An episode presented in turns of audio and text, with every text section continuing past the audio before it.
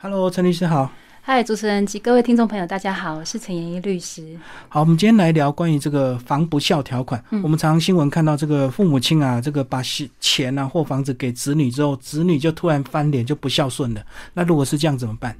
是，就是在民法的四百一十六条有规定一个，就是传说中的防不孝条款。它的规定内容是说呢，比如说好了，就是受赠与的人，然后你有对。对赠与人有抚养义务，比如说你对你的父母有抚养义务，可是你不履行的话，然后这个时候呢，赠与人他是可以去撤销这个赠与的。嗯，就是比如说哈，我送你房子之后呢，然后你对我有抚养义务嘛，可是你却不抚养我，然后我是可以去对你去撤销这个赠与，把那个房子要回来。嗯，对，但是有的撤销权是有限制的，就是你在知道。他有那个，就是说不抚养你的状况，你一年之内你必须要去做行使。如果你知道之后，然后还在那边想说，哦，我要行使吗？不行使吗？这边犹豫半天的话，那这样子的话，可能就会这个处置期间就会经过，然后这样就会变得没办法行使权利。所以这个撤销权它是有有这个时间上的限制。然后另外还有另外一个限制，就是说，如果你一时心软，这个在实物上其实也蛮常见的。比如说，好的，你就小孩就突然在里面跪下来，你说好了好了，我原谅你。啊，如果你有这个原谅的状况的话，你这个撤销权也会，就是也会消灭。对，所以如果有原谅的状况的话，你也没办法再行使了。对，这是这两个需要注特别注意的状况。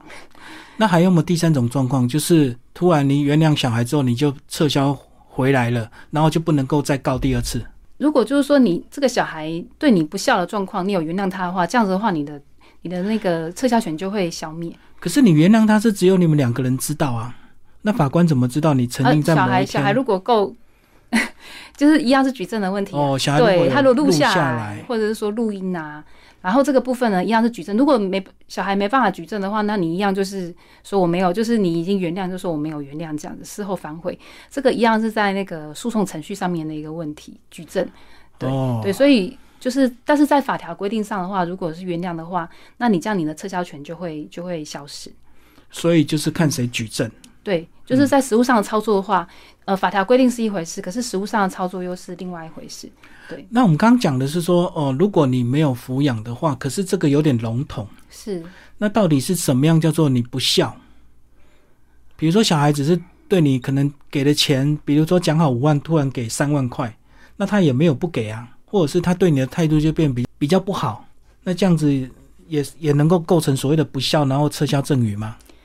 应该是这样讲，就就是说，那个原则上呢，在不孝的状况之下，这个法律规定说，那就会有就有抚养义务却不抚养的状况，你就是就会呃赠与人就会有这个撤销权。那至于到时候到底怎么样子才会构成所谓的不抚养的状况，这个可能还要个案做认定。然后如果真的就是说已经达成说，你刚说如果就有些微差异的话，或或许啦，在个案上会被认为说，哎，你还是有有去抚养他，只是说没有那么的。如如人所愿而已，他或许那个就没有办法去行使撤销权。但是如果就是说，确实你已经就是你完全没有，几乎没有了，或者是说跟没有差不多，类似像这样的状况的话，那那你就可以去行使这个撤销权。嗯嗯，好，那如果说双方真的有签一些义务的话，说你一定要给每个月多少钱？那如果是有这样的一个签约关系的话，是不是金额少了就真的可以构成撤销了？如果有去签这样一个书面的话，对对自己的举证来说会更有利，对会会会比较倾向于去认定上面的金额，这是这是实物上的状况。那如果没有签约的话，那个就会根据差距就要看整个社会上的社会上的一个常态常情去做做一个衡量。所以这样讲就是说，如果你是年长者，你要要把房子送给小孩，你最好签一个合约，比较对自己有保障，对不对？像那个主持人刚刚讲的状况，比较像是本来就写好这个赠与契约，但是它是一个。就是负有这个对负有一个负担的一个赠赠与。对，所以如果如果到时候你这个东西就是一个那个契约自由嘛，所以你要去讲说什么样的状况之下我就可以撤销赠与的话，那那就是都是契约自由，你要怎么约定都可以。但是如果你没有做这种约定的话呢，然后你也可以在子女对你就是说没有尽抚养义务的时候，就算没有签这个约定，你一样去可以去行使这个撤销赠与这样子。嗯，对对，只要你认为小孩真的有一点不孝的话，你就可以提告，然后撤销赠与。对，但是会不会构成的话，还要看实物上是什么怎么认定，就看双方怎么举证。对对，是举证上的问题。对，因为我们讲说，如果小孩每个月给你的钱变少了，是因为他工作可能不顺利，或者是被裁员了。嗯，那这样子可能对小孩来讲，他有他不得已的苦衷嘛。那你想要撤销赠与，可能就不是那么容易，对不对？那个是否是没有达达到这个抚养的义务？那到底要怎样才能够，就是说你没有抚养，这个可能会根据个案来做认定。然后整个社会有社会的常情嘛，啊，其实你说二十年前的常情跟现在的常情说不定又不一样，嗯所以会去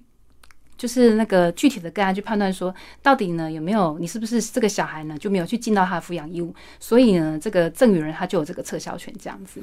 好，那我知道现在这几年有流行所谓的这个呃不动产的信托嘛，哈、啊是就如果你怕这个小孩对你不孝顺，你宁愿先把房子押给银行，那银行每个月付你一定金额的生活费，那这样子就不会怕这个小孩反悔。那如果是不动产信托嘞？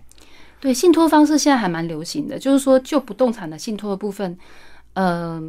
很多人可能会想要用这样的方式啦。然后至于跟银行，或者说甚至你可以找银行之外的你信赖的人，比如说像是律师或是会计师，也都可以。就是你信赖的人，你都可以作为这个信，跟他去签一个信托契约。然后你你可以根据任何你们约定的方式，只要是一个没有那个伤风败俗状况，就是合法的一个状况之下呢，就双方可以根据彼此的一个契约自由去做一个任意的约定，看你要怎么去规划你的财产，生前或者死后都可以用这个信托的方式来进行。嗯，对哦，所以你的意思是，你的不动产也不一定要信托给银行，你也可以跟律师去做一个信托的行为，就对，只要你们签好一定的契约。就是说只要是签好信托契约就可以。然后一般人就是说，可能对于专业人士的信赖度会更高，所以像比如说像我们律师事务所也有接过类似像信托这样一种案子，对，帮帮别人做做信托。对，所以就是说不一定要给银行，因为银行部分可能就是会有那个手续费的问题，信托管理费，这个是一个很大的问题。嗯对，通常要口袋很深。好，我们看到很多名人啊，他们有时候这个预防啊，他们的这个如果身故，他的小孩可能未成年，他不太会用钱，所以有些名人是不是也会把他财产信托，然后分月分年慢慢继承给小孩子？对，因为有一些小孩，他们可能或许是因为年幼，那或许他们对小孩有一些担忧，比如说担心这个小孩他可能过度花费的话，然后这个钱说不定本来